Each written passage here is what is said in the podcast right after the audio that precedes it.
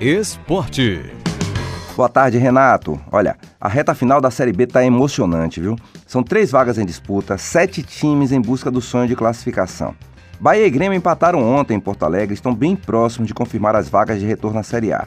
O torcedor que esperava o Bahia excessivamente recuado viu o tricolor tomar pressão inicial, mas depois ir controlando o jogo.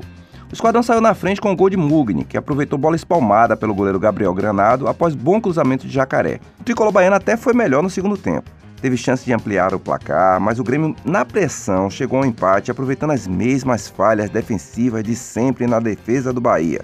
Diego Souza ganhou de Marcinho e cruzou. Luiz Henrique se atrapalhou todo e permitiu que Thiago Santos deixasse tudo igual. O técnico Eduardo Barroca saiu satisfeito com o desempenho do time e com o resultado. Tivemos oportunidades, tivemos a bola no nosso pé. Terminamos o jogo até com uma posse de bola um pouquinho maior do que a do Grêmio, se não me engano, aí 51 a 49, bem equiparada. Isso mostra a força desses jogadores, isso mostra a coragem, porque não é para qualquer jogador vir aqui na Arena do Grêmio nesse cenário e jogar com coragem, com personalidade, com a bola no pé, não jogar só por uma bolinha.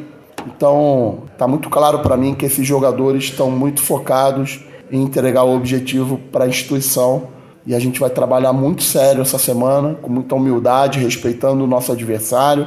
O resultado pode ser considerado bom, já que o adversário fora do G4 mais próximo continua sendo o Esporte, que empatou também em 1 a 1 com o Vasco ontem na Ilha do Retiro. O jogo terminou em confusão, com invasão de campo e violência generalizada. Aí o torcedor do Bahia vai perguntar: o Bahia pode confirmar o acesso na próxima rodada?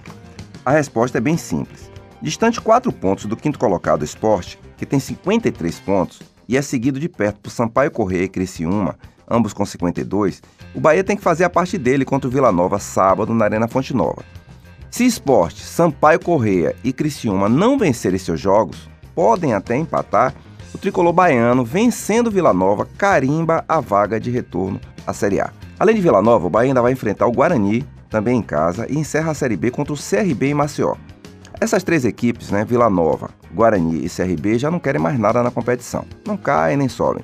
Quer dizer, o caminho está aí bem pronto para que o Bahia acelere e volte em 2023 à Série A.